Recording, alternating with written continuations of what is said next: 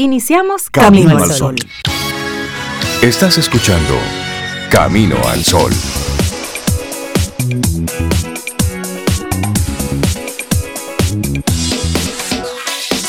Muy buenos días y bienvenidos a Camino al Sol. Nuevamente estamos con ustedes, con cada uno, cada uno de ustedes. Y hoy es miércoles 14 de septiembre, 7, 2 minutos. Qué bueno que estén ya muchos de ustedes acompañándonos. Aquí yo estoy en buena compañía. Aquí está Yajaira Brea, que me ha estado acompañando en estos días de asueto de Reinaldo y Cintia. Y Esther Hernández también en los controles. Y Laura, Laura Sofía, que siempre está ahí con nosotros. Buenos días, Yajaira, ¿cómo Muy estás? buenos días, Sobe. Buenos días Bienvenida a todos. Bienvenidos a Camino al Sol.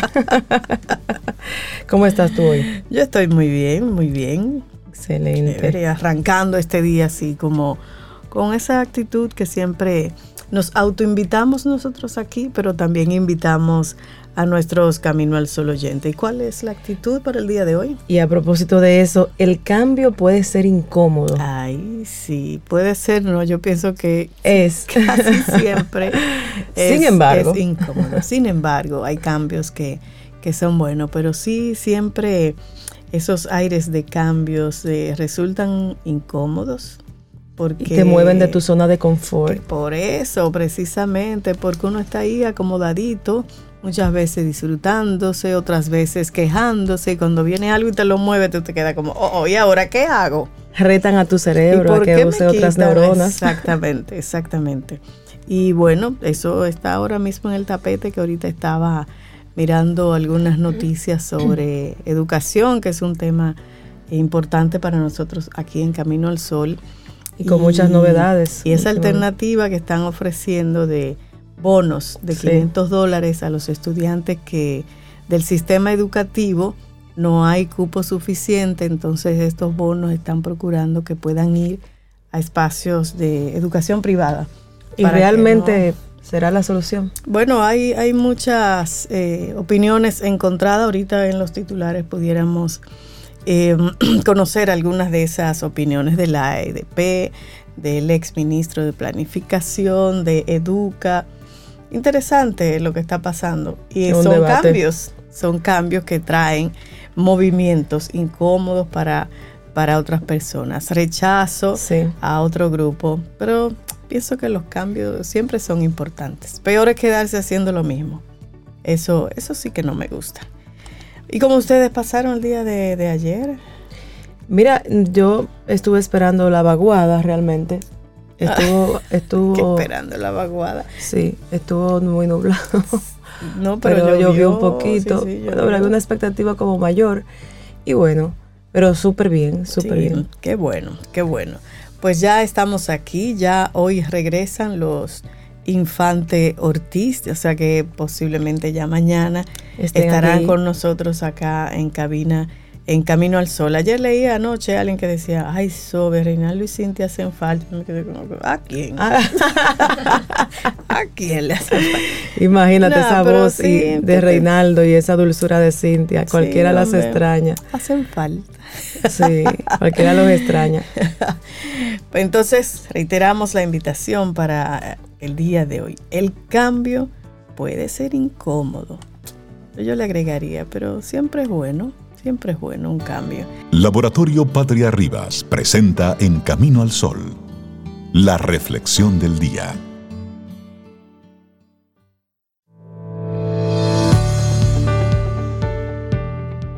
La inteligencia no siempre define la sabiduría, pero la adaptabilidad al cambio sí. De Basara Midra. Mm, médico, filósofo, ese señor estadounidense. Creo que escribió un libro que se llama Versos de la Alegría, algo así. Ah, con razón. Algo así, sí, por eso te- tiene esa actitud. Bueno, y la reflexión para el día de hoy, la metáfora del vaso sucio. La suciedad es parte del proceso de cambio y eso es a propósito de, la invitación, la actitud de hoy. Y es el que- cambio es incómodo, la actitud de hoy. Para dejar limpia una superficie llena de barro, lo mejor es echar un producto especializado que pueda quitar esa suciedad. Sin embargo, en ese proceso, la superficie parece estar aún más sucia.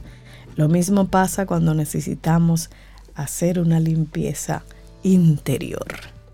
Así mismo es, y las figuras retóricas son una gran ayuda para entender la compleja realidad que nos rodea, hipérboles, anáforas, comparaciones o alegorías, todas ellas útiles e ilustrativas. En este caso, le ha tocado el turno a una metáfora que sin duda nos va a hacer reflexionar y se trata de la metáfora del vaso sucio. Antes de proceder a desgranarla, como así diríamos, nos planteamos una pregunta que quizá nunca hayamos escuchado.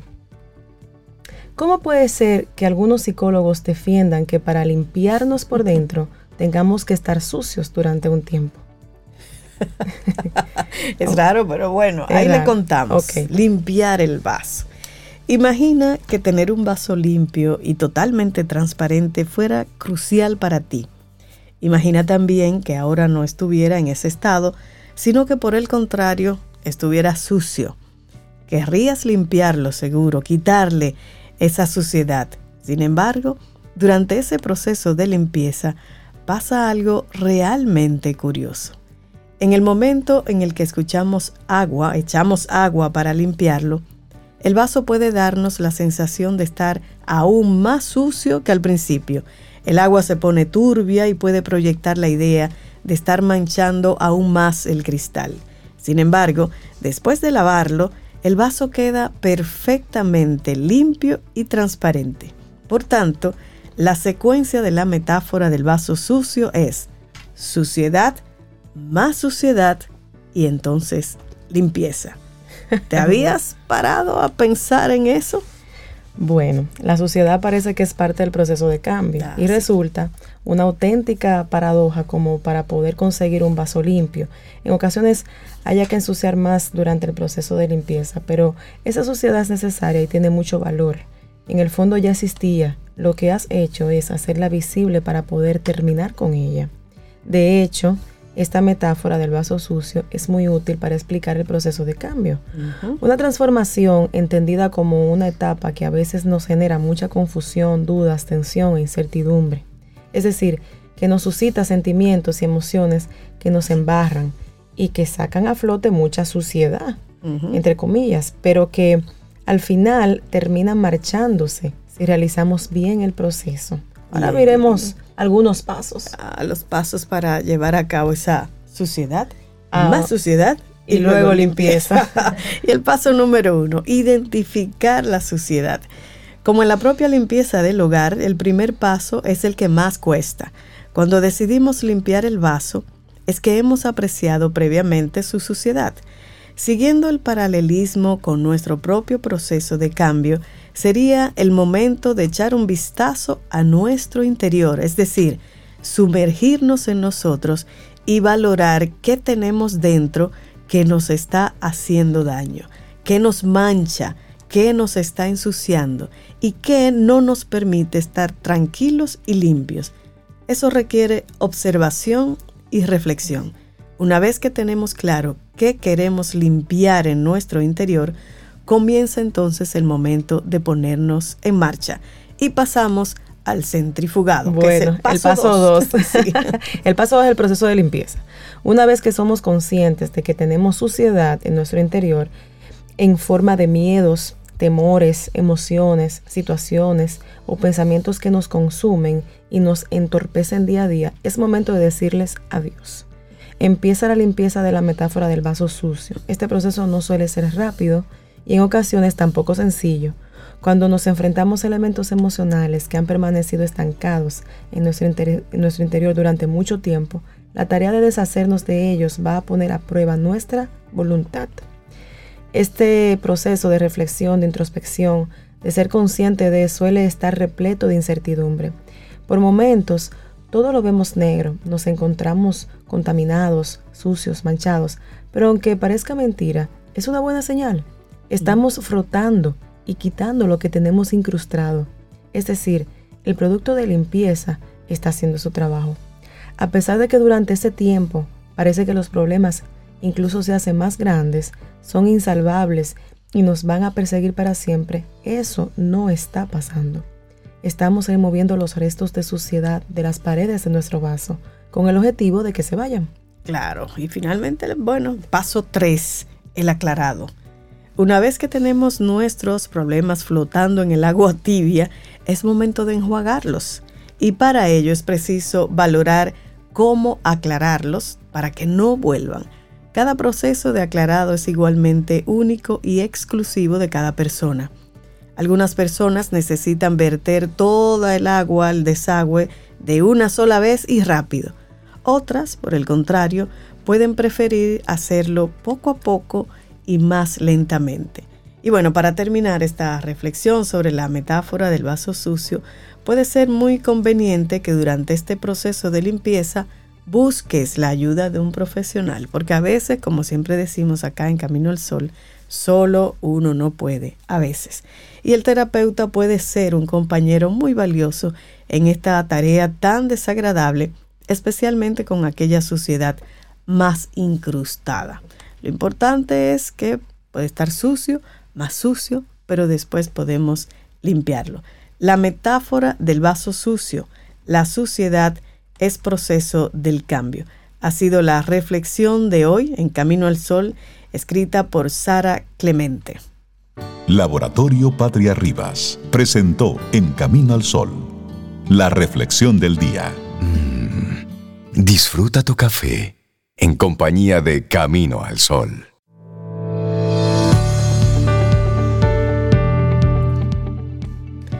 Disfrutar del éxito requiere la capacidad de adaptarse. Solo si está abierto al cambio tendrá una verdadera oportunidad de aprovechar al máximo tu talento. Nolan Ryan. Bueno, y continuamos aquí en Camino al Sol. Sabe que en estos precisos momentos que en Inglaterra son casi las 12 del mediodía, ya están haciendo los preparativos del entierro de la, de la, señora, finalmente. Bueno, sí. Bueno, mientras tanto nosotros aquí vamos a remontarnos a ver quién de niño habrá escuchado, habrá leído, le habrán contado la historia de Pinocho. Ay, ¿a quién se le crecerá la nariz? muchos de nosotros hemos escuchado esta historia de Pinocho, ese cuento clásico italiano, y que Disney hizo muy popular con una de, de sus películas. Vamos ahora a conocer la verdadera historia de Pinocho. Pero que los caminos solo oyentes nos cuenten, por favor, por WhatsApp. ¿Quién, ¿Quién, recuerda a Pinocho lo conoce? la historia de la naricita que va creciendo por la mentira. Bueno, miren, Pinocho comparte la paradoja de personajes como Drácula, como Mary Poppins o como James Bond, que son conocidos gracias a famosas adaptaciones cinematográficas pero cuyas historias han sido leídas por muy, muy, muy, muy pocos las historias reales. Para la mayoría de las personas, Pinocho es sinónimo de la película de animación de Disney sobre una marioneta de madera cuya nariz puntiaguda crece cada vez que dice una mentira. Pero el relato original no trata principalmente de la, de la mentira.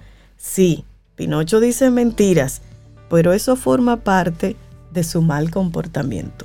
Y bueno, hay dos nuevas versiones de Pinocho. Eh, una de Disney dirigida por Robert Zemeckis con Tom Hanks en el papel de Gepetto y otra del cineasta mexicano Guillermo del Toro para Netflix que volverán a acercar al público a este clásico italiano. La historia de la marioneta más famosa del mundo está en las antípodas de la edulcorada versión que en 1940 presentó al mundo Disney Lejos de ser una figura ingenua y despistada, Pinocho es un personaje muy contradictorio. Las aventuras plasmadas en papel por el escritor italiano Carlo Collodi navegan entre el moralismo y el humor negro. Sus peripecias no caen en el sentimentalismo, sino que reflejan los problemas de la Italia del siglo XVI. Así es. En la historia original hay una especie de oscuridad y eso lo explica Robert Besani de la Fundación Nacional Carlo Collodi. La historia fue escrita en un momento en el que la reunificación italiana había tenido lugar 20 años antes. El país estaba sufriendo para encontrar la reunificación real. Había mucha pobreza y muchos problemas sociales. De esta manera, la historia, que normalmente se considera una historia infantil, en realidad refleja los problemas de esa época en Italia y eso sigue detallando Besani. Las versiones de Disney siempre son un poco edulcorantes y aplacan las versiones originales de los libros infantiles que se escribieron entre los siglos XVII y, y el siglo XIX, que son siempre cuentos más oscuros, más tristes y desoladores que las versiones de Disney. Y eso explica Freddy Ordóñez, traductor de una versión colombiana de Pinocho. Eso tiene que ver con el concepto de niños que tenemos ahora. No existía en aquel momento esos niños de ahora. No diferenciaban la psicología infantil de la adulta.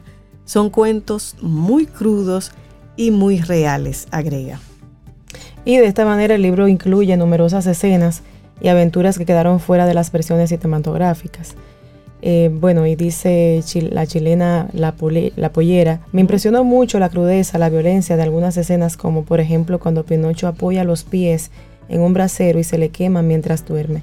Es una escena terrible, así lo comentó Francesca Barbera a BBC Mundo. ¿y cuál es el origen y acerca del libro? De, acerca de ese origen del libro, Sobe, Carlo Collodi, eh, 1826-1890, eh, seudónimo de Carlo Lorenzini, nació en Florencia, donde su padre era cocinero de una familia aristocrática. Y tras pasar como voluntario por el ejército toscano durante las guerras italianas de independencia de 1848 y 1860, fundó un semanario satírico, Il Lapione, cuya intención era iluminar a quien anda en tinieblas. Esa era su intención. Y bueno, eh, el 7 de julio de 1881 publicó en formato serie en el Giornale per il Bambini, diario infantil, los primeros capítulos de Historia de una marioneta, mm. que fueron recopilados dos años más tarde en un libro titulado Las aventuras de Pinocho. Mm. Y bueno, Corlodi era una persona desencantada. el texto está permeado por una fe y una desesperanza al mismo tiempo. Hay una sátira, una crítica a la clase social, crítica a la justicia, crítica a este afán de enriquecerse. Así lo analizó Barbera. Pero en un primer momento, Colodi no quería extender mucho las aventuras de la marioneta. Tenía previsto su final en el capítulo 15, cuando la zorra y el gato ahorcan a Pinocho de un gran roble para robarle sus monedas de oro. Y bueno, no tuvo aliento para decir más, cerró los ojos, la boca, estiró la pata y dando una gran sacudida se quedó tieso. Esa es la historia del pobre. esa es la historia del pobre Pinocho. Pero los jóvenes lectores no estaban de acuerdo con este final y mandaron numerosas cartas al diario pidiendo más capítulos de Pinocho. ¿Por qué terminar así con Pinochi? Besani cree que Collodi quería terminar la historia en una especie de objetivo moralista, en el sentido de que si no actúas como un chico bueno, puede pasarte algo malo. Finalmente lograron convencer a Colodi para que continuara la historia que acabó convirtiéndose en un inmenso éxito en todo el mundo, aunque Colodi murió, el pobre, antes de poder verlo. Sí, realmente es el reflejo de una época. Eh, a través de las aventuras de Pinocho, Colodi nos acerca eh, los problemas de su tiempo. Lo que es distintivo de la novela original es que se puede ver la imagen de la Italia de esa época, pero al mismo tiempo la novela es universal. Su protagonista Pinocho se equivoca a menudo, pero luego lo reconoce por su carácter bondadoso. Pasa por varias aventuras que acaban haciéndole madurar y permiten comprender que las personas deben equilibrar la parte divertida de su vida con la necesidad de trabajar y cumplir con sus obligaciones. Así lo comentó Besani. Estos son los temas universales de la novela que hacen que todo el mundo pueda reconocer algo del libro en sus vidas y explica por qué el libro más traducido del mundo después de los libros religiosos. Mm, la historia de Pinocho muestra los estragos de la pobreza y las dificultades para salir adelante. Y hay un pedacito ahí de un diálogo de ¿cómo se llama tu padre? Gepeto. ¿Y qué hace para ganarse la vida? Ser pobre. Y gana mucho gana lo suficiente para no tener nunca un centavo en el bolsillo. y entonces ustedes ven que lejos queda esa imagen que Disney hizo de Gepetto, un relojero bonachón sin graves penurias económicas. En el libro original, no solo no, tiene, no tenía nada que llevarse a la boca, sino que no es relojero, sino un simple carpintero. Además, si bien lo muestra como un tierno viejecito, sus vecinos lo califican como un verdadero tirano con los niños. Este tipo de contradicciones se convierten en algo habitual a lo largo del libro. Podemos ver una sátira de la corrupción y críticas de las clases sociales, pero al mismo tiempo también se pueden ver los problemas que estaba experimentando Italia en ese momento, problemas como el de la pobreza. Gepetto sufre estragos para conseguir comida y Pinocho igual. La población italiana también experimentaba esos estragos. Esto se pierde en las versiones cinematográficas como en la de Disney, indica Besani. Ahora quiero yo retomar la lectura del libro original de Pinocho. Sabes que, bueno, hay una, la canción es muy pegajosa. Ojalá que la podamos encontrar. ¿Cómo se llama? La canción, qué lindo soy. Bueno, ahorita me acuerdo y te la voy a cantar. Título a ver, yo necesito porque para, para ver si la encontramos y mostrar, eh, ponerla a los caminos a los oyentes. Bueno, hay grandes diferencias sobre eh, con relación a estas versiones. Junto con Pinocho, Pepito Grillo también se alza como uno de los personajes más queridos por el público infantil, el famoso Pepito Grillo, conocido como la voz de la conciencia en la versión de Disney. Sin embargo, al principio del libro, Pinocho lo mata cuando le está sermoneando. Dichas Pinocho. estas últimas palabras, Pinocho saltó enfurecido y agarrando del mostrador un martillo de madera, lo lanzó contra Pepo- Pepe Grillo. Quizás no contaba con darle, pero desgraciadamente le dio y por la cabeza tanto que el pobre Grillo apenas tuvo el aliento para decir querí, querí, querí y quedar estampado contra la pared. Y a partir de ese momento solo se asoma en algunas ocasiones, pero en espíritu, claro. Eso es algo que no haría nunca Disney porque podría ser considerado como algo muy oscuro, señaló así Besani. También el hada del pelo turquesa es buena, pero tortura a Pinocho haciéndole creer que ha muerto por su culpa. Ay, Dios mío. Aquí yace la niña del pelo turquesa que murió de dolor tras haber sido abandonada por su hermanito Pinocho. Y bueno, la figura de la hada Ay, madrina tiene así en el libro un tinte un tanto lúgubre en algunas ocasiones. Me impresionó mucho la mezcla de esta presencia de la muerte siempre muy seguida de la risa, de la comedia, y me pareció una cosa muy adulta como desencantada con el mundo. Así, Así es. lo explicó Barbera. Claro, y es una historia de aventuras en las que Pinocho vive numerosas peripecias, algunas de las cuales se hicieron muy famosas por las adaptaciones al cine como la de Disney, pero en la novela original hay múltiples personajes y aventuras, algunas de las cuales nunca se incluyeron en las adaptaciones cinematográficas. Podemos ver que la historia original tiene muchos episodios que la gente no conoce porque solo están en la novela, y eso apunta Besani. Y para todos aquellos que aún no han leído el libro, cuando lo hagan descubrirán que es un texto que puede decirnos a todos algo sobre lo que es ser humano, lo que es transformarse en ser humano, lo que es crecer. Qué bonito eso. Bueno, Excelente. al leer a Pinocho, qué bueno recordar como esas historias, pero ciertamente en el cine, y no solamente de historias así infantiles en Disney, de muchos libros originales, al llevarlo al cine, pierden algunos aspectos importantes. Ot- otros se engrandecen, pero en la mayoría de los casos pierden. Bueno, un dato nuevo de ahí de, Pinocho. Qué bueno. Bueno, seguimos con. ¿Quieres ser parte de la comunidad Camino al Sol por WhatsApp? 849-785-1110. Camino al Sol.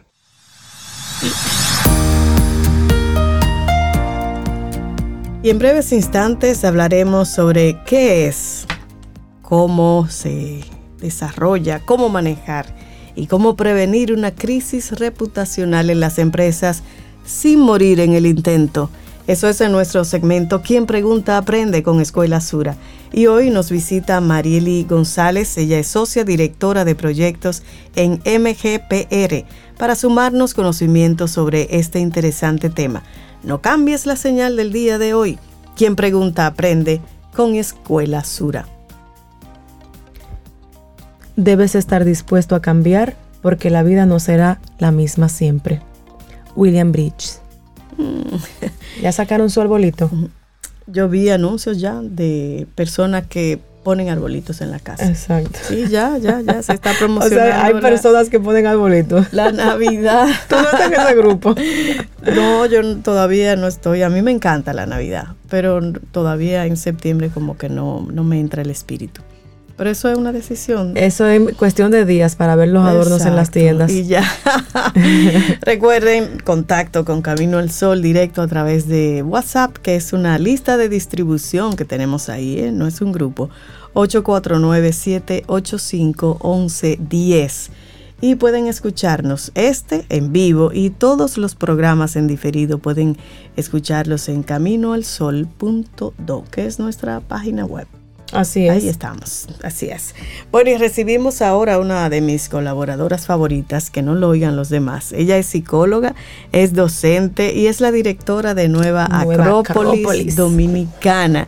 Y ella viene a hablarnos de filosofía y hoy con un tema bellísimo. La virtud, potenciales humanos. Hola María Eugenia Ríos Lamas, ¿cómo estás? Bienvenida. Gracias, Obeida. Uy, y ver a Yajaira aquí también, me oh, emociona. Sí, aquí está. Un abrazo para a las dos, las quiero muchísimo. Gracias, gracias, María Yo también, un abrazo para ti. Y la virtud, potenciales humanos. Cuéntanos, ¿de qué va eso? ¿De qué va esto? Primero tenemos que definir bien qué es la virtud. ¿Por qué? Porque en este escenario muchas veces hemos hablado de habilidades, destrezas, talento, capacidad humana, todo esto, pero hablar de virtudes ya nos lleva a un estado más profundo y a un estado superior de la conciencia, porque las virtudes se definen como potencias, como fuerzas, latentes, están latentes en cada ser humano, vamos a decirlo, energías, energías supremas que actúan correctamente. Una energía, lo traduzco siempre a través de la filosofía, se traduce a qué significa energía en griego, por ejemplo, significa ergón, ergón, energía. ¿Qué es esto? Son acciones, son obras, o sea que nos lleva a, una, a un movimiento.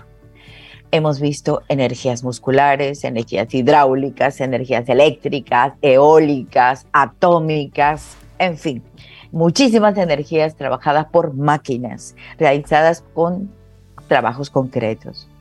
Pero ahora estoy hablando de energías humanas, energías humanas que también nos lleva a acciones emocionales acciones mentales, morales, estéticas, espirituales, que son las virtudes. Por eso esas virtudes consideradas como potencias humanas. Interesante. Sí, sí porque, porque todos ah, utilizamos habilidades, destreza, pero es una recomendación para todos nosotros y para mí misma también recordarlo. ¿Por qué no utilizamos nuestras virtudes? obviamente que primero hay que descubrirlas. Hay que saber qué virtud tenemos.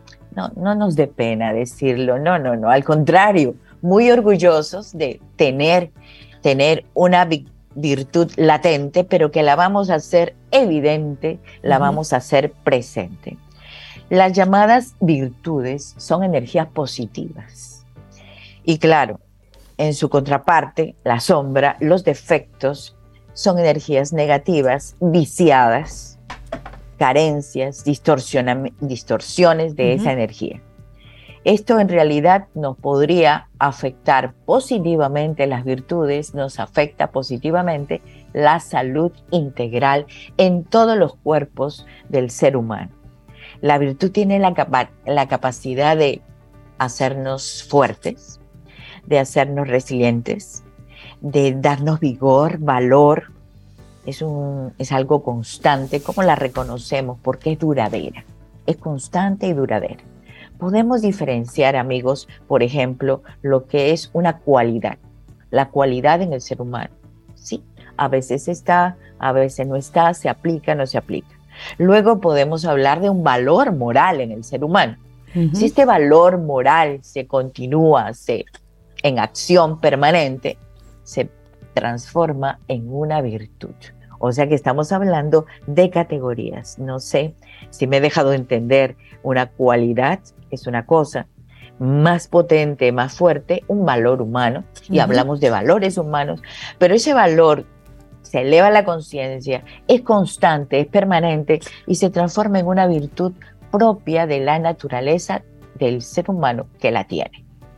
¿Y cuáles serían, María Eugenia, y me imagino que entrarás en, en ese tema, cuáles serían esas virtudes? Yo siempre escuchaba en la escuela y sigo esas virtudes cardinales, creo que, le llamaban, que son esas virtudes como que debería eh, mostrar cada ser humano. Sí, las virtudes cardinales que vamos a venir desde la época, eh, bueno, N, antiquísima, la templanza, la fortaleza, la prudencia y la suprema, la justicia. La suprema. Eh, sí, sí, la suprema. Esas son la justicia. Sí. Cardinales, cardinales. Las cardinales, sí, sí, sí. De ahí se derivan otras que hablamos, la generosidad, la pureza, la identidad, la responsabilidad, el orden, el ritmo, son virtudes, mira, en cada plano, el orden, el ritmo, eh, también la convicción, el aprender a convivir, son también virtudes. Son en diferentes planos, en diferentes planos emocionales, mentales y espirituales. Y te hice la pregunta porque pedía si, si, si lo teníamos claro, entonces yo me quedé reflexionando sobre cualidades, talentos, virtudes y nombrándolas como que me, quedó más claro la diferencia entre uno y otro. Sí, igual la aplicación y la duración. Vamos a poner la generosidad, un ejemplo. Puede ser una cualidad bueno, hoy en este momento hago una acción porque son acciones. La virtud no es teórica, la virtud no es mental. No es que yo soy, yo soy generosa. Vamos a ver. Todo depende de mis acciones.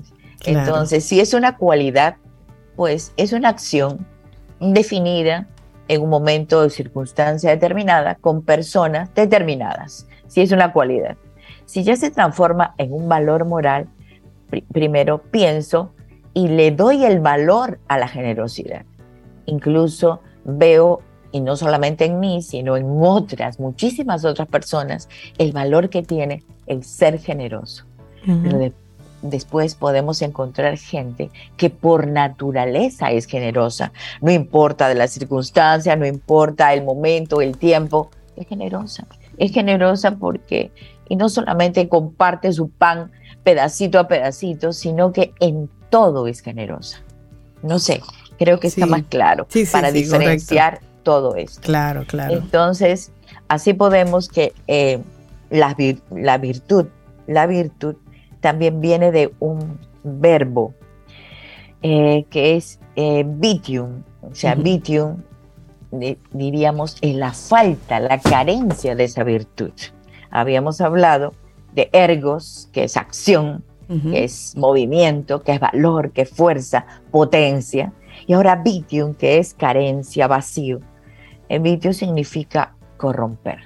Entonces, estamos luchando contra muchas fuerzas oscuras y negativas que es la corrupción. Sí. ¿Y por qué no aplicar unas potencias positivas, tanto para el individuo como para la sociedad como son las virtudes. Y sabemos que, bien lo dijiste, escuché el pensamiento, nada en la vida es inalterable, al contrario, todo está cambiando, todo está en movimiento, en constante cambio en la vida. Así que perfeccionarnos es indispensable y una forma de actuar correcta, acertadamente, es utilizando nuestra virtud. Pero hay que reconocerla, porque esa virtud como potencia se multiplica y se une a otras acciones. Es importante que la reconozcamos y pueden ser, como vemos, virtudes cardinales, pero pueden convertirse en infinitas. ¿Por qué? Porque se unen a otras virtudes o a otros valores morales que son muy positivos para el individuo como para la sociedad. Pero repito, no son pensamientos. Yo no puedo pensar que soy honesta, yo tengo que actuar de acuerdo a la honestidad. Ser coherente. Eh, sí, sí, sí. Mis pensamientos, mis sentimientos y mis acciones deben definir mi nivel de honestidad, mi grado de honestidad y finalmente llegar a ser honesta por naturaleza, ser responsable, ser, mm, eh, bueno, ser generosa, como habíamos dicho, y muchas otras cosas que van orientadas a esa virtud. Pero hay algo muy interesante que descubrí también y me gustaría compartirlo con ustedes, que eh, podemos tener soluciones con estas virtudes, podemos tener soluciones, entre comillas, mágicas, como decimos, esa palabra es muy, muy interesante, soluciones mágicas, la posibilidad de buscar en nosotros virtudes, desarrollarlas, incluso hacerlas evidente, hace que esto sea un sol que pueda orientar nuestra vida. El orientar nuestra vida es, ¿qué es orientar? Vamos a ir siempre al significado de las palabras. Orientar es ver hacia oriente. claro, orientar, vamos al análisis, es ver hacia, hacia oriente. Y cuando uno ve a oriente, esto equivale ver a donde sale el sol. Ver a donde hay más luz. Camino al sol. Eh, bueno, donde hay más, donde hay más luz, donde está el sol, pues están ubicadas nuestra parte espiritual, nuestra parte solar, vamos a decir, y ahí estarían ubicadas las virtudes. Así que nos evitaríamos tantos inconvenientes, sufrimientos, dolores, si estamos bien orientados, la palabra oriente, estamos bien orientados. Incluso nos vamos orientando con esa brújula hacia esas virtudes que son potencias dentro de nosotros mismos. María Eugenia, y en estos tiempos que la mayoría decimos que son tiempos turbulentos, de incertidumbre, que hay guerra, que hay muchas cosas raras pasando, que la salud mental de todos nosotros está en cuestionamiento, ¿cuáles sugerirías tú que fueran esas virtudes que nosotros cada día pudiéramos desarrollar, como tener ahí presente? Esas que, tenemos en ese oriente que tú nos, nos indicas. En ese oriente, porque, a ver, yo recomendaría así, aunque es tan difícil la recomendación, pero una sugerencia. Sugerencias. Sugerencias, en este caso, ante la separatividad que existe, ante la disgregación humana que existe, pues no puede ser si no tenemos unión. Unión, una de las virtudes establecer entre nosotros esta, esta unión, unicidad, integridad. Integridad es una virtud que lleva consigo la unión, que lleva consigo, tú piensas diferente, eh, Yajaira piensa diferente, qué bueno, pensamos todos diferentes, pero busquemos las cosas que nos unen, busquemos aquellos valores, aquellos principios y por eso aquellas virtudes que nos unen. Una sería la unión. Otra, muy recomendada desde luego para toda esta situación, la fortaleza. La fortaleza. En la filosofía no hablan de resiliencia, hablan de fortaleza como virtud permanente, permanente en la vida. Otra, otra también, no hablemos algo que no sabemos. Hay que ser prudente porque podemos ocasionar un daño a quienes están a nuestro alrededor. Pueden entender de una manera u otra manera porque no somos prudentes ante aquello que queremos expresar. Pienso que esas nos podrían ir ayudando y, y cada quien descubrirá algo, esa potencia, porque cualquiera que sea la virtud, bien usada, bien orientada, es útil para la sociedad. Es un modelo, es un ejemplo es un ejemplo y, un ejemplo a seguir. No están de moda. no están de moda. Hablando de por moda, sí, hay, diferencias entre valor y virtud. Escuchándote. sí, sí, sí. El valor es el camino, la vía, el valor moral, porque tenemos diferentes escalas de valores. Los valores, sí, pero la vía es el valor moral. Cuando tú caminas con ese valor moral, accedes a la virtud. La virtud ya no es la vía, la virtud es que está incorporada en el ser humano, en el espíritu, como dentro de su propia naturaleza, que se acaba de despertar y es permanente. Pero ves, hoy estoy hablando de justicia y mañana pues ya cambié mis valores, ya la justicia no está primero, no sé si me dejo entender, los valores pueden cambiantes, cambiantes, las virtudes no, están en una sola línea, en una sola, en un solo movimiento, si son verticales, pero están colocadas porque cualquiera de ellas son potenciales para el ser humano. Entonces, el valor moral es un medio, la virtud es la finalidad. ¿Cómo llega una persona a ser virtuosa? Empiece, eso es lo más lindo, ¿no?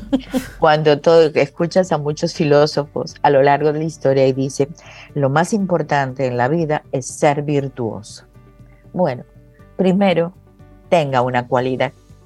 No importa, cualquiera que sea, por pequeña que sea, es una cualidad y haga caso a esa cualidad. El corazón le está diciendo, el corazón le late. Luego, claro, esa cualidad nos damos cuenta y es un valor moral para nosotros. Eh, lo consideramos y lo vemos en una y otra persona. Es un valor moral. Yo creo que todos aquí levantamos la mano y decimos la honestidad Miren, señor, ¿qué es la honestidad? ¿Hay una diferencia entre el ser honesto en un país y en otro país? No, la honestidad es, en cualquier parte del mundo, es honestidad. Bueno, y automáticamente, digo yo, mágicamente, se instala, se instala en el ser humano. Al instalarse, al incorporarse en el ser humano con un estado de conciencia, no se preocupen, toma tiempo, pero, pero se cumple, se transforma en una virtud. Qué bueno. Entonces ahí estamos hablando de personas, de seres virtuosos.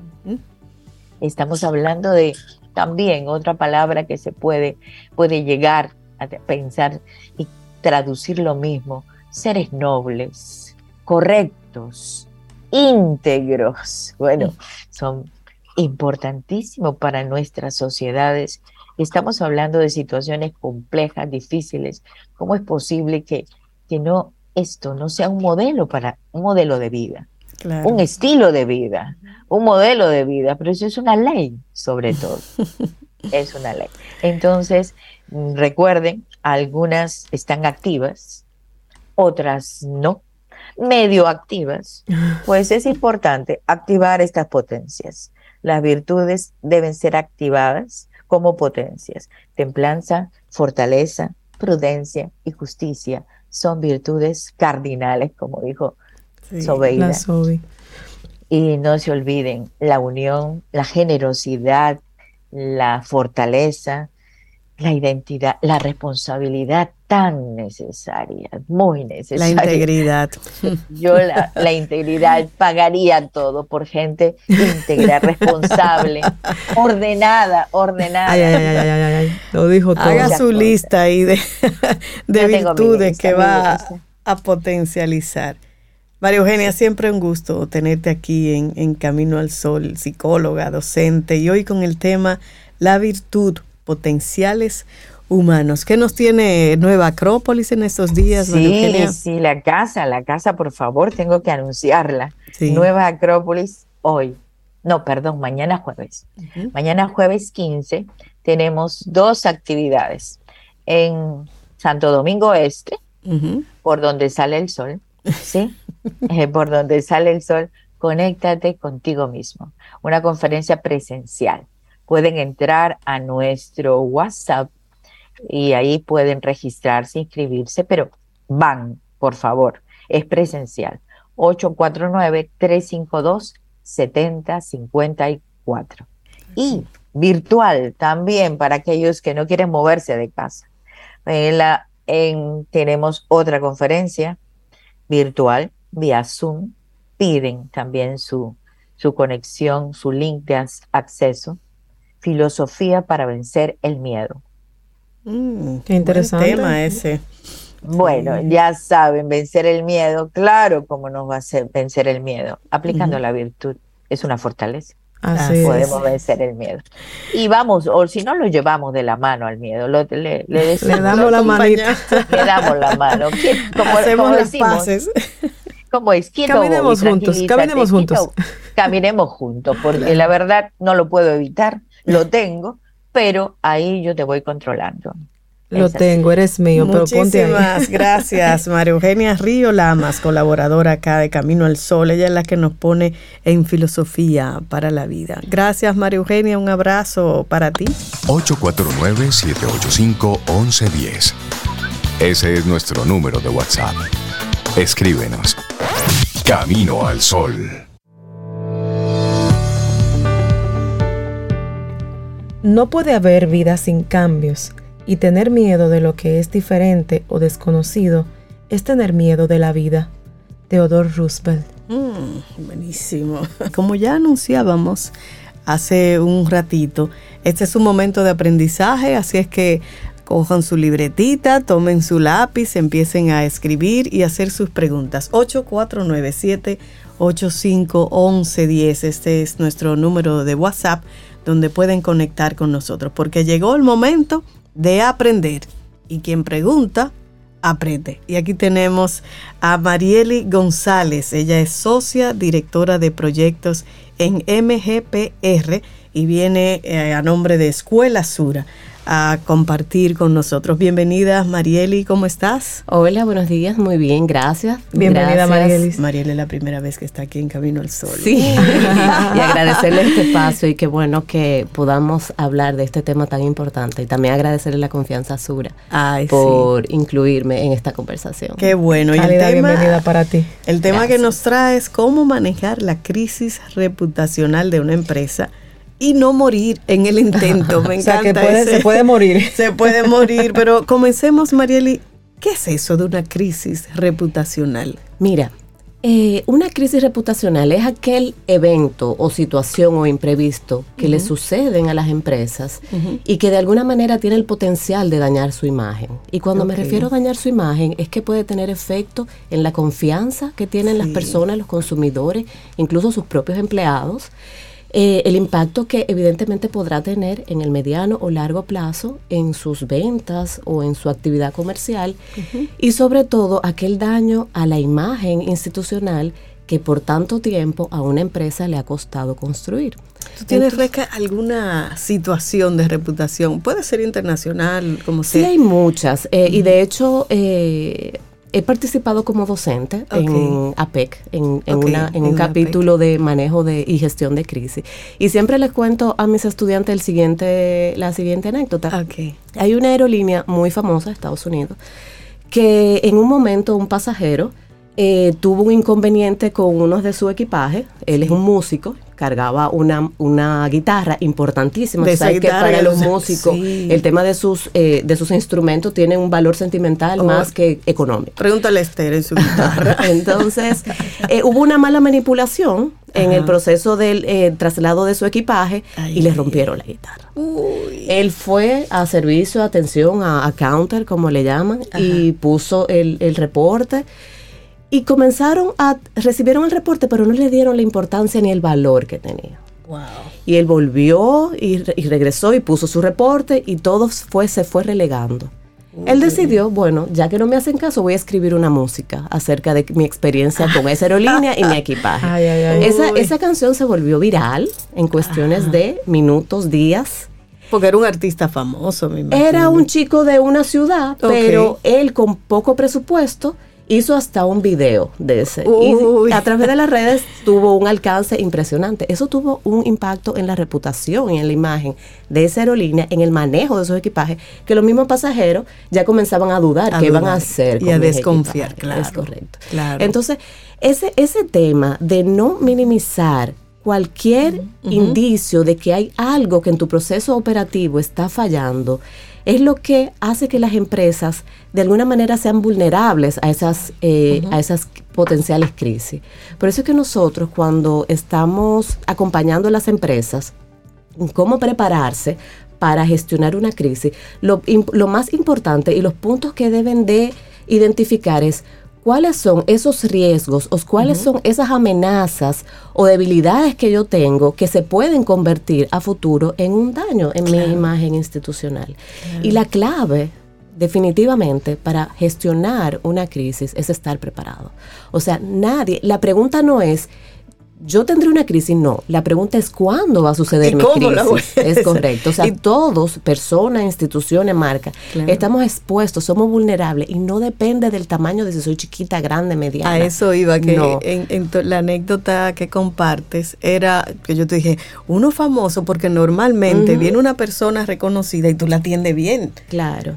Pero puede ser cualquier persona y tú la dejas de atender y puede crearte, como tú bien contaste, una situación. y por eso que en ese proceso de preparación eh, las empresas deben involucrar a todos los departamentos, porque la crisis no viene de un solo proceso, puede venir desde un tema del área de servicio, puede venir de un tema del área de seguridad, puede venir un tema por un tema de tecnología. O sea, hay diversos factores internos y externos que pueden impactar eh, a la operación de tu empresa y en consecuencia tener algún tipo de... Es una cadena, empezar chiquito, como dicen en aviación, factores humanos, una cadena de un error pequeño que va siguiendo toda la empresa y llega... Y eso es una de las características de, una crisis, o sea, tiene un efecto que va en escalada, o sea, ah, comienza pequeño, uno, uno como empresa comienza a recibir esas pequeñas señales de que algo está fallando y si no le prestas atención a tiempo se te puede convertir en una potencia, en un potencial problema. ¿Quiénes están llamados a estar atentos a esas señales dentro de la institución? Cuando uno hace el proceso de preparación, que uno define cuáles son los riesgos inherentes de mi empresa, o sea, cada industria sabe a qué está cuáles son sus vulnerabilidades, correcto. Entonces ahí cuando tú identificas esos riesgos, entonces tú defines quiénes son los encargados de esos roles de eh, notificar cuando hay eh, alguna señal de que algo va a suceder. Por eso que en ese proceso de, de preparación se definen esos riesgos y se le van poniendo niveles, porque no toda crisis se maneja con todos los recursos que uno eh, tiene. Hay crisis que están, por ejemplo, en un semáforo amarillo que uno puede contener, tiene las estrategias en ese proceso de preparación. Tú eh, preparaste esa estrategia de cómo vas a atender y personas que den respuesta a ese nivel. Es correcto. Y mira, que sabemos que para las empresas eh, pequeñas y medianas es eh, complicado el, el tener, por ejemplo, un departamento de comunicaciones. Las empresas grandes sí deberían de tenerlo, todas. y, de hecho es una posición y es un departamento de tomas de decisiones que participan en esas, en esas reuniones que definen las directrices del negocio. Eh, y las empresas, por más pequeñas que puedan ser, también tienen que prepararse, porque mientras más pequeño, más vulnerable, porque no tienes los recursos como para combatir una fuga rápida de desinformación que puede haber en torno a tu marca o a tu empresa. Por eso el proceso de preparación es clave. Mariel, ¿y cómo podemos identificar que sí es una crisis? Porque ahora, por ejemplo, con las redes sociales ah, hay un bombardeo de información, de situaciones y muchas veces la, la, la, crisis puede surgir tal vez fuera de, la, de las redes o puede ser tal vez una, un, mal síntoma de crisis. ¿Cómo, ¿Cómo, nosotros internamente podemos determinar si es o no lo es? Mira, hay algo importante y es que se debe, uno como dueño de marca, eh, o como líder de empresa, tiene que estar atento a qué se habla de tu marca o de tu institución en todos los foros donde tú participas, ya sea redes o fuera de redes. Con ese monitoreo de saber qué pasa, dependiendo de si vemos que ante una situación hay mucha desinformación o información negativa hacia tu empresa o institución, entonces vemos como si esa audiencia que es clave para ti, que es la que te consume, que es la que te hace el negocio, si está teniendo una conversación negativa, tenemos un tema importante que atender. Entonces, cuando vemos, cuando monitoreamos y vemos que, ese, que esa audiencia no, no ha tenido, ha perdido la confianza hacia nosotros, entonces hay que accionar. Más grave el eh, problema. hay que accionar, claro, porque es que todo se va a convertir al final del día en una pérdida de confianza. Y si se pierde la confianza, evidentemente, ¿cómo, cómo mantienes eh, tu empresa y tu marca? Mira, y si, si, la, si la crisis, digamos así, la genera o la inicia eh, un colaborador que es probablemente figura, o sea, puede ser influencer o tiene cierta influencia y lo inicia, ¿qué se recomienda hacer? Mira, cada caso es distinto, en cada industria es diferente, no hay una fórmula en específico. Eh, por lo general, eh, cuando un colaborador, eh, si, si la genera asociado a tu empresa, hay evidentemente medidas que tomar. Disciplinares dentro Totalmente. de la institución. Y sobre todo, y es algo que pecan muchas muchas de las empresas, es que no asumen responsabilidad. Eh, y creo que ahí es donde hay, donde se basa eh, eh, la mayor cantidad de gestiones que no han sido exitosas en el manejo de sus crisis.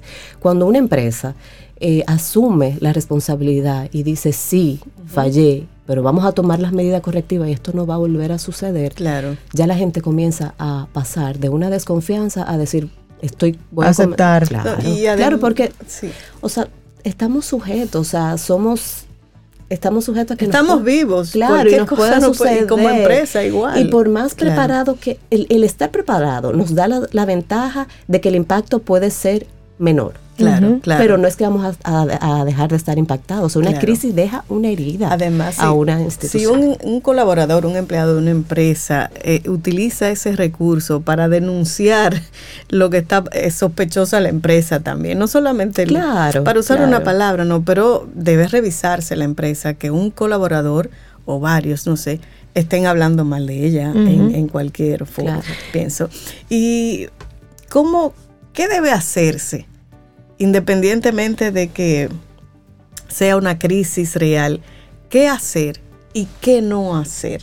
Porque como decía ya Jairo ahorita con las redes, hay algo que se dice en las redes y la, la gente sale corriendo. como a decir, no, o sea, ¿qué hacer y qué no hacer en una crisis? Lo primero que ante ya la crisis ocurrida, hay que analizar la situación, ver a lo interno qué está sucediendo, qué detonó esa crisis, se define ya con ese plan que hemos previamente preparado, eh, cuáles son los roles que van a asumir cada persona gestora de la crisis.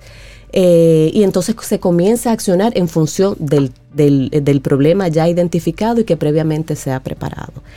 Eh, y evidentemente se va monitoreando esa, esa comunicación que nosotros vamos haciendo, cómo está siendo recibida por parte de nuestras audiencias.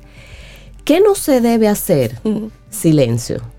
Mm. El tener silencio ante una crisis directa de mi institución, de mi marca, se significa que yo estoy asumiendo que es real. Me estás ignorando además. No, y estoy diciendo sí, o sea, el que, otorgando, el que callo otorga. Es correcto. También, oh.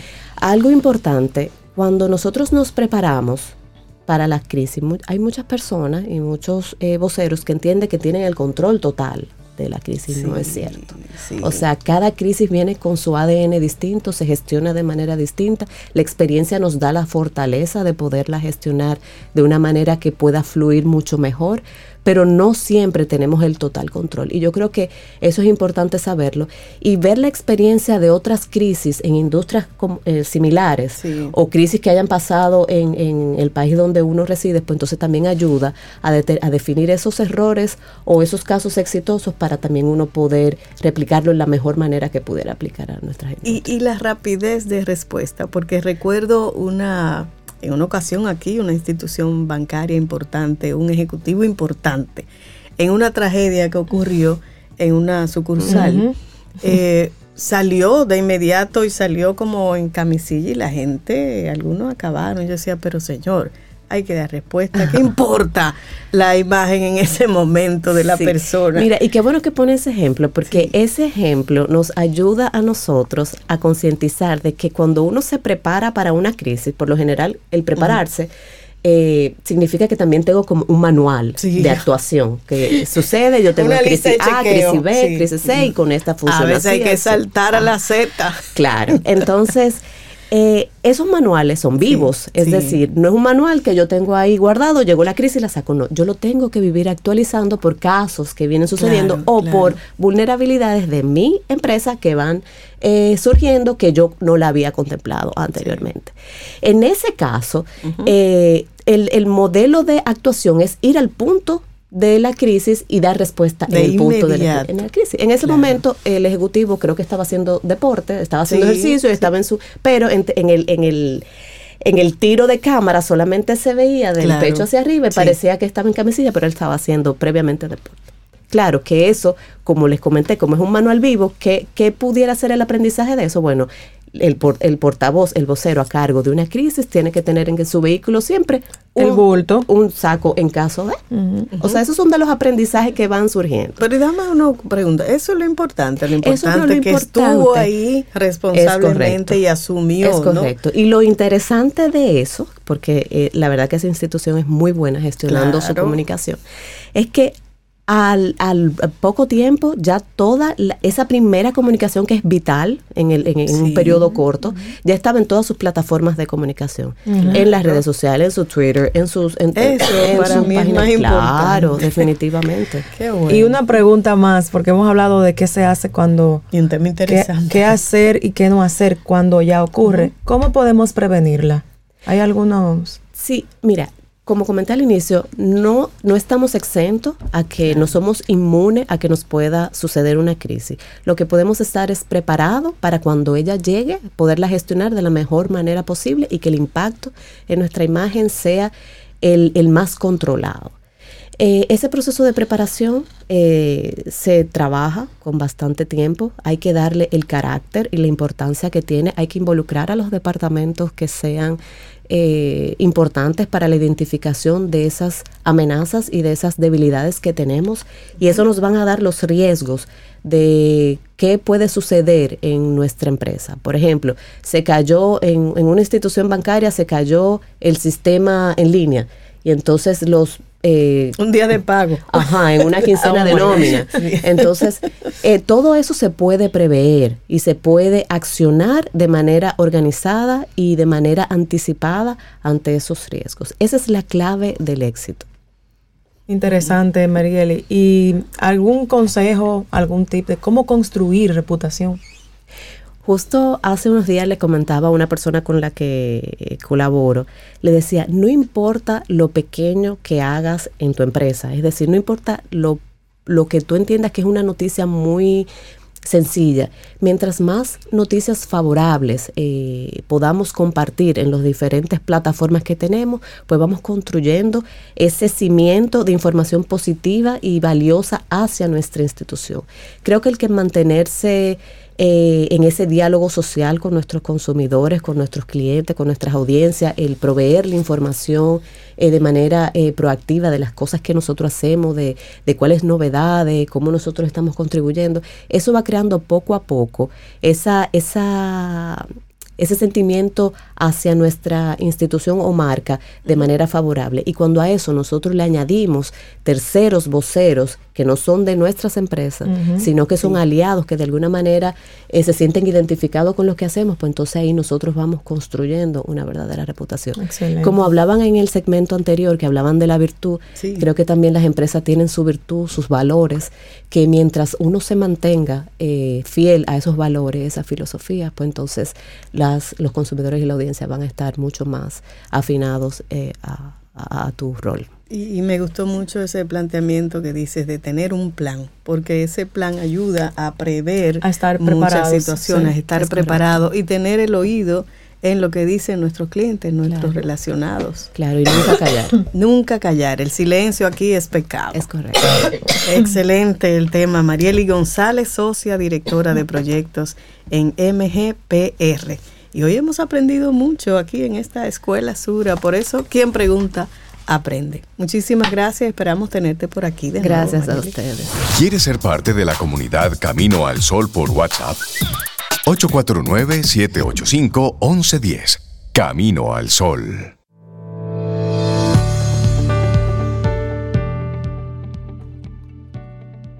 La acción y la adaptabilidad crean oportunidades. Garrison Wynn.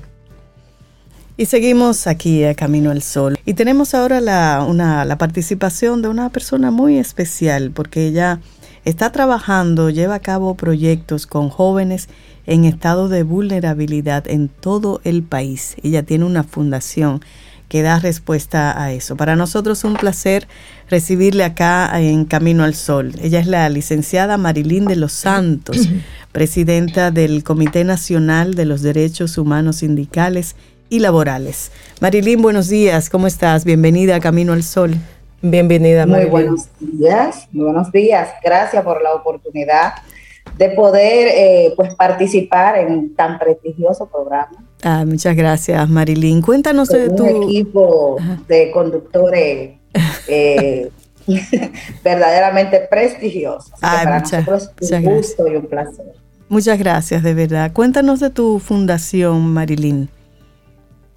Sí, eh, el Comité Nacional de los Derechos Humanos, Sindicales y Laborales, CONADEUCIR, es una entidad dedicada a la defensa de los derechos humanos laborales.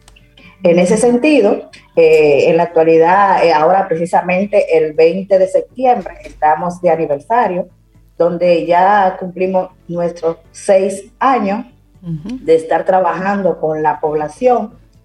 En la actualidad, eh, hace, bueno, desde enero, iniciamos un proyecto de intervención socioeducativa para jóvenes vulnerables. Eh, elegimos elegimos el, el, municipio de Yamasá, provincia Monte Plata.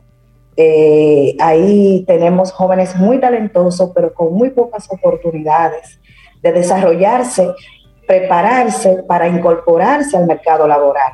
nosotros como objetivo tenemos, primero, trabajar estos jóvenes en el ámbito de la inteligencia emocional, porque nada hacemos con prepararnos intelectualmente si no manejamos el tema de la inteligencia emocional y sobre todo para poder incursionar en el mundo laboral. Eh, de verdad que hemos tenido muy buena acogida, los jóvenes están, son, están muy motivados, nos han hecho sentir más comprometidos con este proyecto, porque de verdad que han puesto, eh, le han dedicado tiempo, eh, ellos mismos se han encargado de contactarnos a los jóvenes para poder eh, eh, incorporarlo a estas, a estas actividades, tanto de talleres de inteligencia emocional, ya luego de nosotros trabajar con ellos el tema de los talleres y las charlas sobre inteligencia emocional, entonces podemos detectar cuál es la área donde ellos pueden pues prepararse, tanto técnicamente como de manera universitaria. Y entonces sí, ya lo incorporamos. Ya, eh, están, dijiste, en el municipio de Yamasá. ¿De cuántos jóvenes estamos hablando? Y cuando hablamos de, cuando hablas de vulnerabilidad, ¿a qué tipo de vulnerabilidad es que ustedes se enfocan? Son jóvenes. nos enfocamos en la vulnerabilidad económica. Ok, perfecto. Jóvenes con vulnerabilidad económica, oportunidades para poder acceder a unos a estudios, a preparación técnica, como también a insertarse a una universidad. Y sí, estamos en la provincia de Yamasá, en el municipio de Yamasá, provincia de Monteplata, eh, eh, en el distrito municipal Mamatingo y, y, sus distintos municipios, que son, son cinco municipios que tiene, eh, distritos municipales que tiene Monteplata. ¿Y cuántos jóvenes ustedes han estado trabajando? ¿Cuál ha sido el impacto en esa, en esa localidad con ellos? De manera directa, de manera directa, nosotros hemos impactado hasta el momento 182 jóvenes. Ah, pero qué bueno. Un buen número, sí. En diferentes áreas, tanto con los cursos, eh, de, con estos talleres y charlas de inteligencia emocional, como, eh, como, se, como el proyecto se llama, Intervención Socioeducativa, nosotros también eh, sacamos a estos jóvenes de estos lugares y lo llevamos eh, y lo incorporamos tanto a actividades culturales, actividades sociales. Hicimos una visita al Congreso donde pudieron ellos pues conocer el modo operandi de, nuestra legislación. Lo llevamos a, hacemos campamentos donde hacemos lectura para que ellos de, superación personal y para que y también que se adecúen y se acostumbren al tema de la lectura. Eh, estos jóvenes han sido impactados en diferentes, después de haber sido, de haberle dado esta charla, pues nosotros lo hemos incorporado, tenemos unos 11 jóvenes que lo incorporamos a hacer diferentes cursos eh, en el área de, sistema, inglés, estos fueron cursos virtuales, cursos presenciales de maquillaje profesional, estos cursos eh, se han impactado unas 69, 69 chicas, eh, joven, con mucho talento. Todo esto que estamos eh, comunicando por estos medios, ustedes pueden contactarlo en nuestras páginas, en nuestras páginas, nuestras redes sociales, Instagram, Facebook, también. Eso te iba a preguntar, ¿cómo, cómo, cómo llegamos a las redes sociales de ustedes? Con Adeusil RD, con Adeusil con H intercalada. Excelente. con, Adeusil, que es el Comité Nacional de los Derechos Humanos, sindicales y laborales. ahí pueden contactar qué tanto hemos avanzado. Excelente, buenísimo. Licenciada Marilín de los Santos, presidenta del Comité Nacional de los Derechos Humanos, Sindicales y Laborales. Muchísimas gracias por ese aporte que está haciendo con estos jóvenes, tan necesario en estos momentos de nuestro país. Buscarle una entrada a, ese, a esa preparación, a la educación y luego a la parte laboral. Gracias, Marilín, por, por estar acá con nosotros. Gracias a ustedes, para mí ha sido un placer. Gracias. Bueno, y regresamos aquí con una frase que nos va a compartir Yajaira Brea, a ver si la tiene por ahí. Digo yo, si no, miren, el universo, no, no, no. No. bueno, realmente sí, yo quisiera compartir la que más me gustó de hoy. Dale, ¿cuál fue? Es que no hay, no existe mal tiempo. No Solo ropa inapropiada. Por eso fue que te dije de la frase, porque esa fue, esa fue muy buena. ¿Cómo fue? Repítenlo otra vez. No existe mal tiempo, solo ropa inapropiada. Eso me gusta. Eso me gusta. Bueno, llegamos aquí al final ya de Camino al Sol por este día, miércoles 14 de septiembre. Mañana ya Reinaldo y Cintia yo entiendo que se incorporan. yo creo que ya se le acabaron las vacaciones. Mañana traemos eh, traemos comparsa, traemos la orquesta de de, donde sea, del ayuntamiento, el combo agujita, el combo agujita, para así, total, no han hecho tantísima falta, yo no sé qué, qué bulto que tú le quieres hacer a mm, Tanta falta aquí con Reinalda Infante y Sobeida Ortiz. bueno, mañana si el universo conspira. Si, usted quiere. y si nosotros estamos aquí, tendremos otro camino al sol. Así es. Y esperamos que hayas disfrutado del contenido del día de hoy. Recuerda nuestras vías para mantenernos en contacto. Hola arroba caminoalsol.do. Visita nuestra web y amplía más de nuestro contenido. Caminoalsol.do. Hasta, una, próxima, edición. Y pásala bien.